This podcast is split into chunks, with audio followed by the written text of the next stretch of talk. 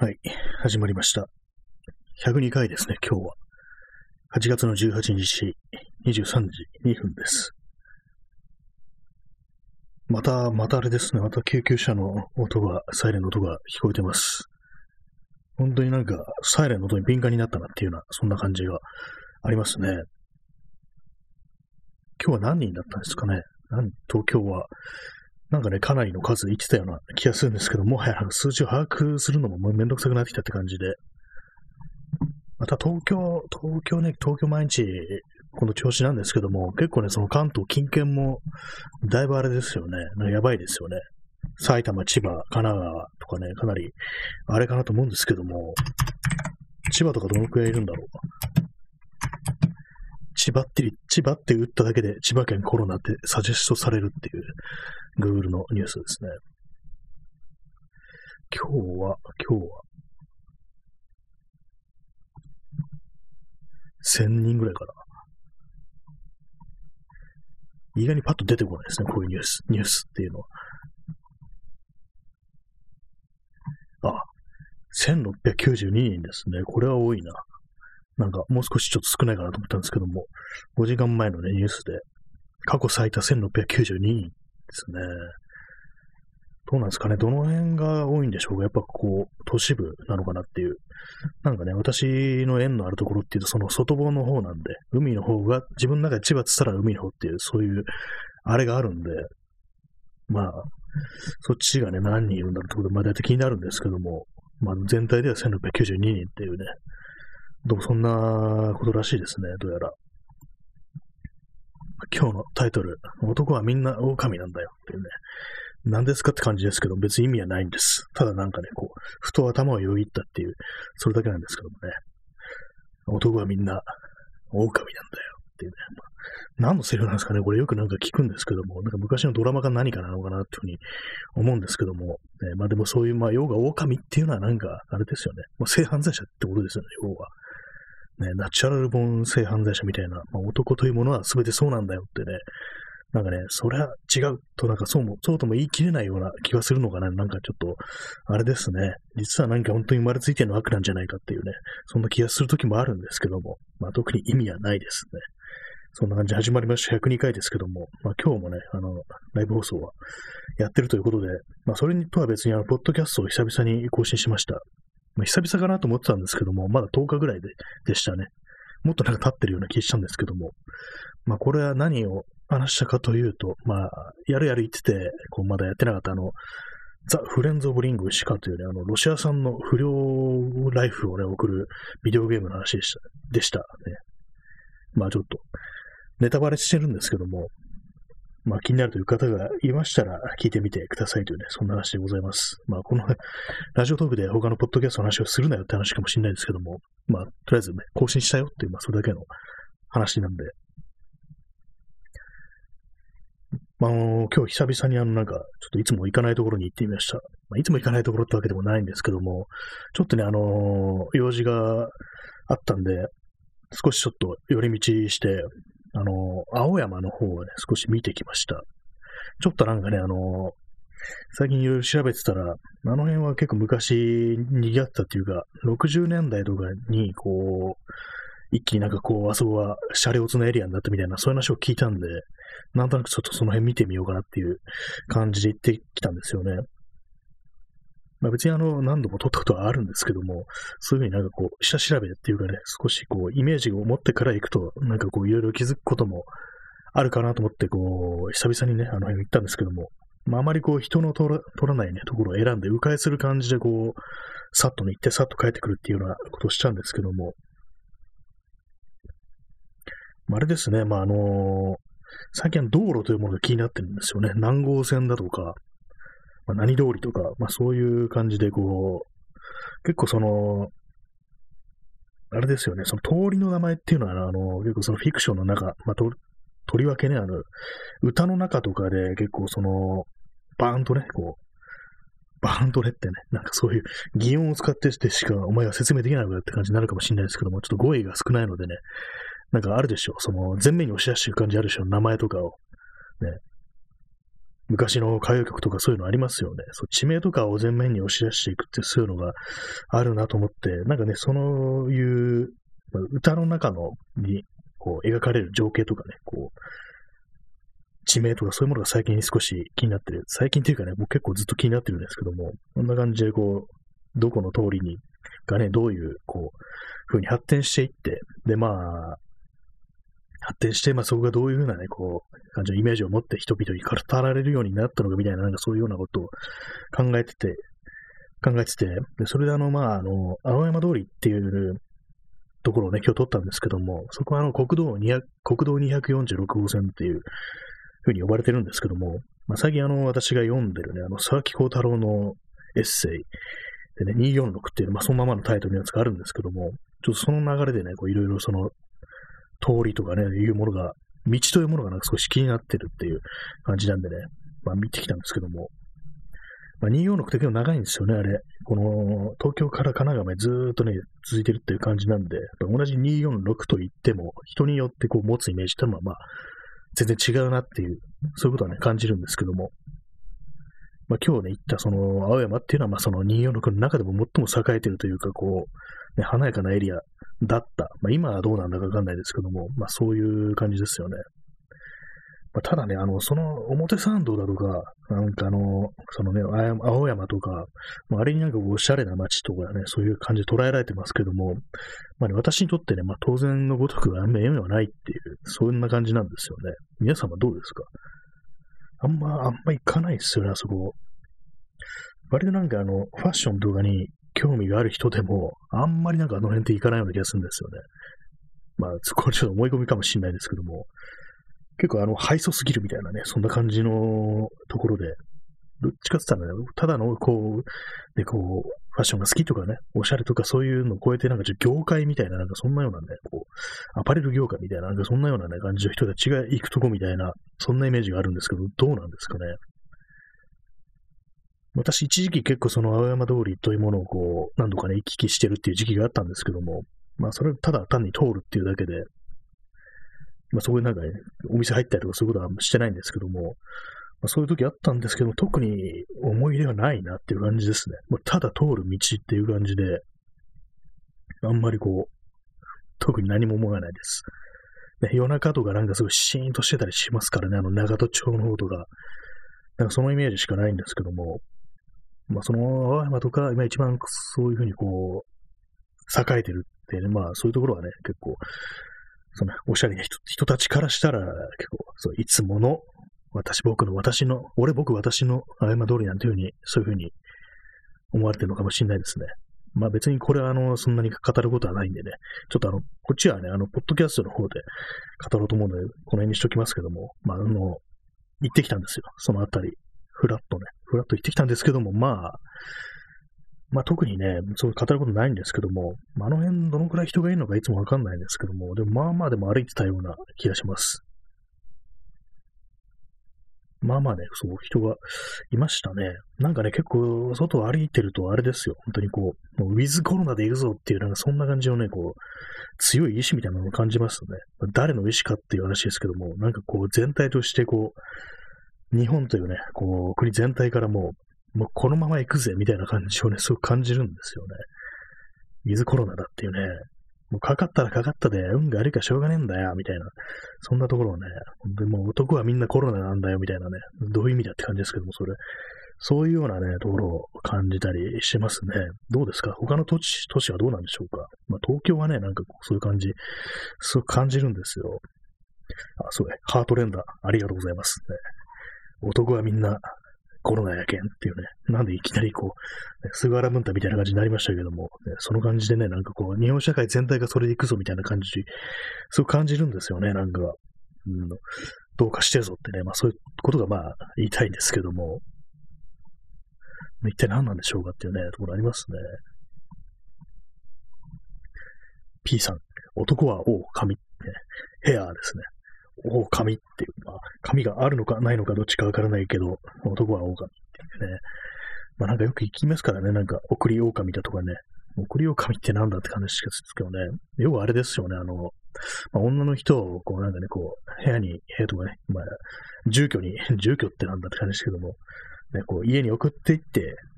もうついでになんかね、性犯罪を犯すっていうね、もうストレートすぎる説明ですけども、なんかそういうようなことですよね。なんてことでしょうって感じですね。それを狼って表現するのどうなんだっていうね、狼はそんなことしないぞっていうね、まあ多分しないと思うんですけども、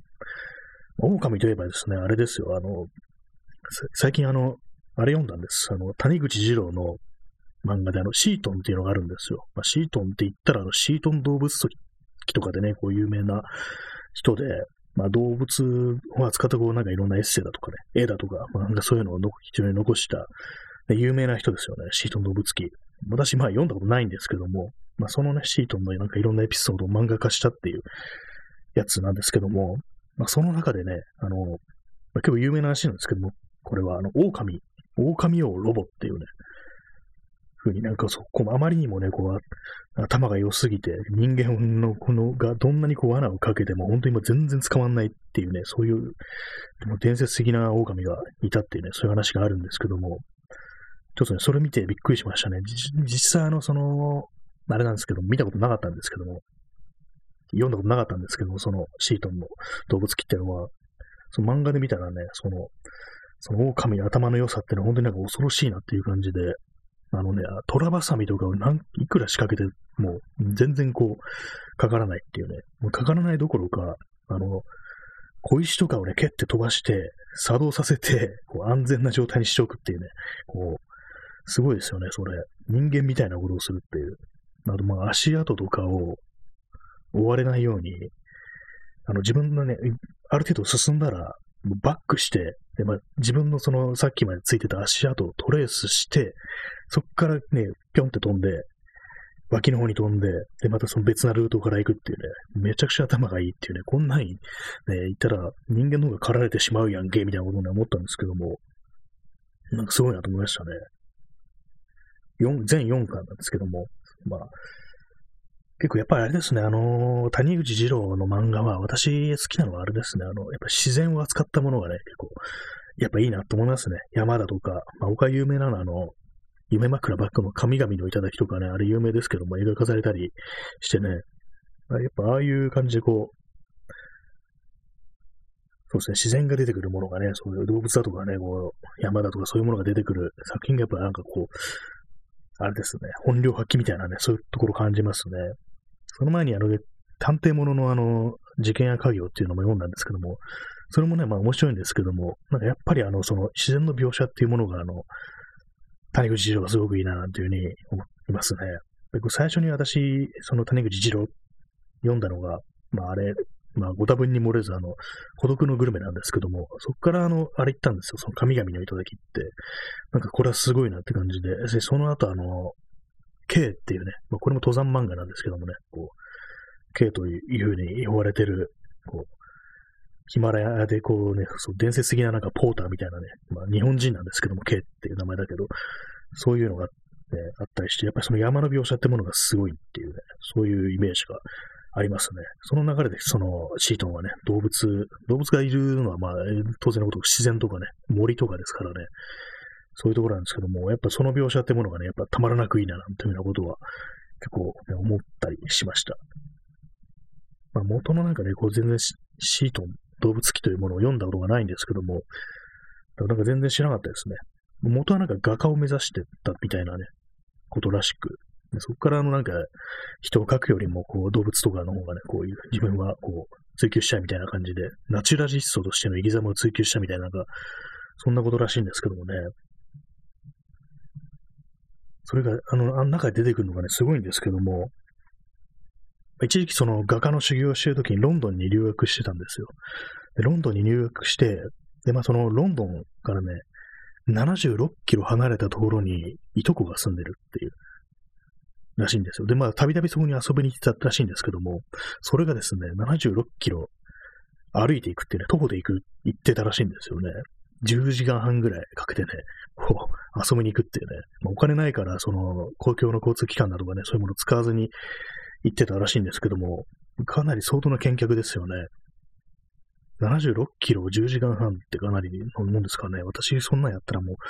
完全に足が終わるっていうかね、もう多分なんか死んじゃうんじゃないかなみたいなことをちょっと思いますけどもね。この今みたいなね、季節にやったりしたら、なんかやっぱそう昔の人ってもうね、本当にすごい健脚なんだなっていうふうに思いましたね。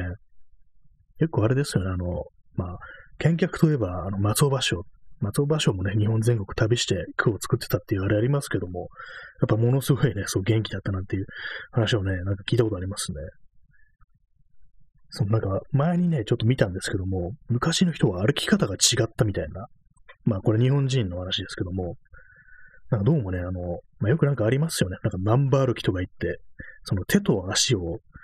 まあ、例えばあの、右足をこう、前に出すとき、右、右手も両、同時にこう前に出すっていう感じで、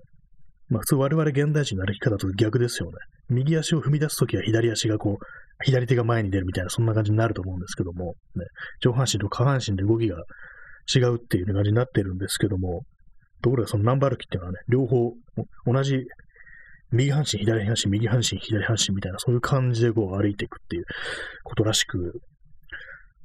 多分ね、なんかそれだとね、ちょっと違うっていうね、話を聞いたことあるんですよ。その疲労みたいなものが。へえと思ったんですけども、それと別に、あの、この間のツイッターでね、流れてきてみたのが、あの、両手を頭の上に上げるっていう、なんか、阿波踊りみたいな感じですかね。こう、わかりやすく説明すると、阿波踊りみたいな感じで、こう、微妙にこう歩くために上下させるみたいな感じで歩くと、その膝とかにすごいクッション効いて、めちゃくちゃ楽になる。1日100キロ歩けるみたいなね、なんかそういう風に書いてる人いて、で、まあ実際その人はあの、歩いたりしてる人らしいんですよ。すごく長い距離を。で、その、実際その動画に撮って、そのアップしてるんですけども、その歩き方を。まあ、結構ね、それ、あその歩き方してる人いたら、ちょっとやばいのかなみたいな、そういう感じの歩き方なんですけども、本当になんかこう頭の上にこう、ね、踊り踊るみたいにこう、手をね、こう、かざしてこう、上下させながら歩いていくっていう、腕が疲れそうですけどもね、そうなると。まあ、なんかそんな感じの歩き方をすると本当になんかめちゃくちゃ長距離歩けるっていうね、まあ、クッションが効くなんていうことらしいんですけども、まあちょっと気になりますね。まあ、私もまあまあ歩く方ですから、結構ね、もう疲れるとやりますからね、長時間歩いて、やってみたらどうなんだろうっていう、まあとても一人じゃ歩きになれないなっていう、あの、その、両手をですね、こう、頭の上にこうね、こう阿波踊りみたいにこう、ね、動かして歩くなんてのは、誰かちょっとね、付き合ってくれる人を探そうかななんていうね、ことを思いましたね。ちょっと、この歩き方やってみないみたいな感じでね。まあ、集団でやってたら何かしらのなんかね、こう、行事なのかなっていうふうに思いますよね。なんかそう少人数の祭りかこれみたいな感じのことをね、思われそうですけども、そんなに歩けるんならちょっと気になるぞっていうふうに思いますね。まあ、文明が崩壊したらね、そんな歩き方、試してみようかななんていうふうに思ったりします。はい、ね、そんな感じのね、これを考えておりましたけども、まあ別にそういう今日は普通に歩いたりしてました。まああれですね、まあ今日なんかそんなにこう、気温が高くなかったですけども、まあ途中でゲリラ豪雨みたいなのあったし、それで少し気温下がったっていうのありましたけども、まああれですね、こう、やっぱりこうなんだかんだ外出ると疲れるなっていうのあったりして、で、まあやっぱりね、あれですよ、相当、なまってます、体が、本当に。これ筋筋肉が、筋トレもまたね、ちょっとサボってるんで、ちょっとね、あれですね、いかんだっていうふうに思いましたね。やっぱりこう、スクワットとかそういうものはね、定期的にやるべきだなというふうに思います。一番ね、こう、なまってくるのはやっぱ足腰ですね。足腰と心肺機能って感じなんですよね。まあ腕とか、ね、まあ、重いもの持たない、重いもの持つような人でなければそんなにね、こう、必要としないですけども、やっぱりこう、足腰っていうのはやっぱ基本の、こう、人間の基本だななと思いますね。やっぱ歩ける状態に常に自分を置いておくっていうのはやっぱりこう、大事なのかなと思うんで、まあでもその、よくありますよね、その、ボケない、認知症にならない秘訣なんですかみたいな、年取っても元気な秘訣なんですかっていうね、言われてこう、答えるのがね、こう歩くことですなんていうような人結構いますけどもね、なんかあの、内海恵子でしたっけ？ちょっと前亡くなりましたけども、なんかね、その人も、こう、毎日ね、こう、なんか演芸場みたいなところに行くのに、ね、なんか稽古とかするんでしょうね、その芸の。まあそういうところに行くときに必ず歩いて行ってたなんてことをね、聞いたことあるんですけども、まあ、実際どのくらい歩いてたかはわからないですけども、やっぱりそれ全然違うっていうね、ことらしいですね。ただあれなんですよね、この季節、季節っていうかね、この状態だと本当にその、ただ歩くってことすらも、ね、あれですね、本当にこう、はばかられるっていう感じで、まあ、外出ると、まあ、ね、こう人に会うわけでで、みんながみんなね、こう、ね、コロナであれだから運動するぞっつってね、みんな一斉に外出たらね、めちゃくちゃ混みますからね。そういう感じなんでね、僕歩くということもあまりこう、あれなのかなと思うんですけども、まあそうすると、あの、ね、部屋の中でこう、やれるね、こうなんか、なんですかね、あの、ジムとかにあるようなトレッドミルっていうんですかね、ああいう機械を使ったルームランナーっていうんですか、ああいうのをね、やるしかない、買うしかないのかななんていうふうに思ったりするんですけども。でもあれですね、あれがいいかもしれないです。あの、ハムスターがね、くるくる回る、あの、であれですよ、あの、車みたいなやつ。ね、回し車ですね。回し車。あれをね、あれで運動するのってどうなんだろうっていうふうに思うんですけども、また人間はあの4足歩行ではないので、二足歩行であれうまく回せるんだろうかっていうことは、まあ思いますね。まあでもこういうのあれですね、あの、宇宙に、宇宙ステーションとかで長く滞在する人がこうなんか筋トレとかしますけども、そういうの結構、ね、あの、参考になるのかななんて今、ふと思いました。よくあれ回してますよね。あの、自転車みたいなやつ乗ってますよね。宇宙行く人って。歩くやつがあるんですかね。なんかあの、よく SF 映画とかだと、本当にこう、宇宙ステーションで、宇宙ステーションで中で重力を、まあ、作るにあの、遠心力みたいな感じで、こう、常に、その、居住区域が回転してるんだっていうね、そんな描写ありますけども、あの感じでこう、ひたすらね、こう、回転していればね、こう、その中を歩く、人間が歩くこともできるっていう、そんなことをね、ができるのかなと思うんですけども、その調子でね、なんかこう、人間にもそういう、その手の回し車的なね、なんか、ものが必要なんじゃないかなというふうに思いました。我々はハムスターみたいにね、こう、くるくるくるくると回るべきなんじゃないかっていうね、外に出ずに運動することができるようになるためにっていうね、そ各ね、こう、部屋に、各家庭にまあ、家庭2とあれですけども、ほんでまあ、一人に一台みたいな感じでね、そういう回し車みたいなのあった方がいいかもしれないですね。なんかそういうものを開発してる人いないんでしょうか。ね、はい、えー、まあ、インスタントコーヒーを飲もうと思ったんですけども、もう飲み干して空にやってしまいました。はい、なんかもうす、すでにこう、なんかもう喋ることはなくなりましたけどもね。えー、時刻は23時24分ですね。なかなかこう、23時に開始すると、なんかね、この終わった後、ああ、もう12時かみたいな感じですごい1日のね、締めくくりとしてはなんか、まあちょっと早い時間のような気がするんですけども、やっぱりなんかこう、霧のいいね、時間っていうのがやっぱ23時なんですよ。っていうのもなんか、その22時台は他にも結構やってる人がいるんですよね、その放送を。割と22時スタートっていう人がまあまあ多いのでね、それにちょっとあんまり被らないように、ね、23時スタートに最近はしてるんですけども、まあ、だからといってね、そう聞く人がそんなに増えるわけでもないんでね、あんま関係ないかもしれないですね。そんなことをね、ふと思いましたけども。あ、どうなんですかね、なんかこう、コロナになってから、ね、こうしばらくは、あれなんですよね、結局この音声コンテンツってものが流行りそうな気配っていうのはね、あったんですけども、なんかこう一年経つと、なんか、あれかなって、そんなにこう、ね、割と失速したのかなってことちょっと思っちゃったりしますね。あの時期ね、私が始めたぐらいの時期って結構他にも始める人がいたんですけども、やっぱりね、みんなこう続かないというか、続いてはいないっていう感じで、まあやめてはいないんでしょうけども、ね、なんかそういう感じなんでね、なんかこう、また去年みたいな空気にならないかななんていうね、そんなことを、ちょっとね、思ってしまいますね。後ろ向きですね。後ろ向きなことしか考えてないですね、本当にこう。まあ、よくあの、過去のことを振り返ってはいけないなんていうふうに言いますけども、まあ、あいうのどうなんですかね実際に振り返ってはいけないのでしょうかね、今を、今を見なくては、未来を見なくてはっていうふうに言うんですけども、あまりね、その今とか未来というものにね、こ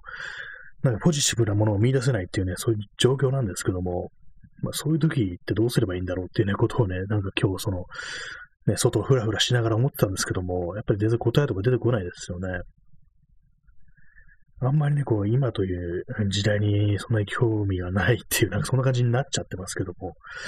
どうなんですかね、なんかこう、今何かを言おうとしたんですけども忘れました。えー、あ、そうだ、そうだ。あれです。今日、えー、8月18日って、えー、この、ラジオトーク開始から、まあ1年、ちょうど1年ですね。ということなんですよ。まあ別にそれだからって感じですけどもね、本当こう、1年ですね。8月18日なんですよね。なんかあんまりこう、考えというものがね、こう、出てこないんですけども、ど、どんな風に変わったかなっていう、結構ね、その自分の放送を聞き直してると、割となんか声が変わったような気がします。やっぱ発声のね、方法ってものがなんかこう、ある程度はまあ違うのかなと思うんですけども、まあだからといって、こう、あれですからね、プラプロ並みになったみたいな、そんなことは全然なく、今でもね、こう、つっかいつっかい喋ってるっていうような、そういう感じなんですけども、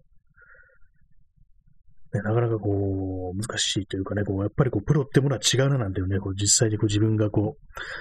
マイクの前で喋って録音してみると本当わかりますね。なんかこう、まあね、本当面白い話をするのっていうのはなかなか難しいっていう、そう思いますね。こう、その、やっぱりネタというものがね、ほんと毎日毎日出てこないっていう感じなんでね、その、その、まあ、あったとしても、そういうのをね、どんどんどんどん膨らませていくのが、まあ、難しいっていう、そんなことはいつも思ったりしておりますね。はい。えー、そのような感じでお送りしてまいりました。えー、第102回ですけども、まあ、まだね、まだ3分半ほど残ってるので、まあ続けますけども、大体ね、この30分の枠使い切んないともったいないみたいな、そういうね、ちょっと貧乏症みたいな感じでね、こう使ってるんですけども、このラジオトークというものを。でどうなんですかねこれ、この利用する人が増えてるんですかね。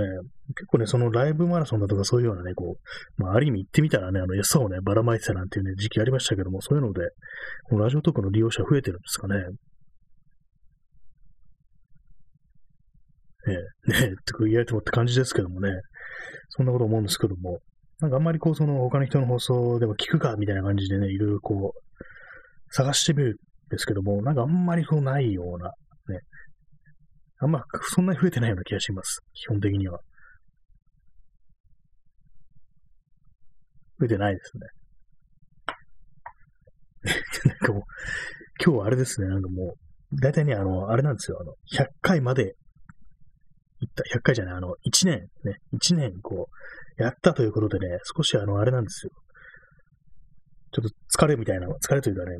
ある程度こう、一区切りみたいな感じでね、こう、脱力してるっていうね、虚脱状態にあるみたいな、そんな感じになってますね、なんか。こう。だからまあ逆に言ってみれば、そう、気負わずにこう、まあ適当なこと喋ればいいじゃんっていうね、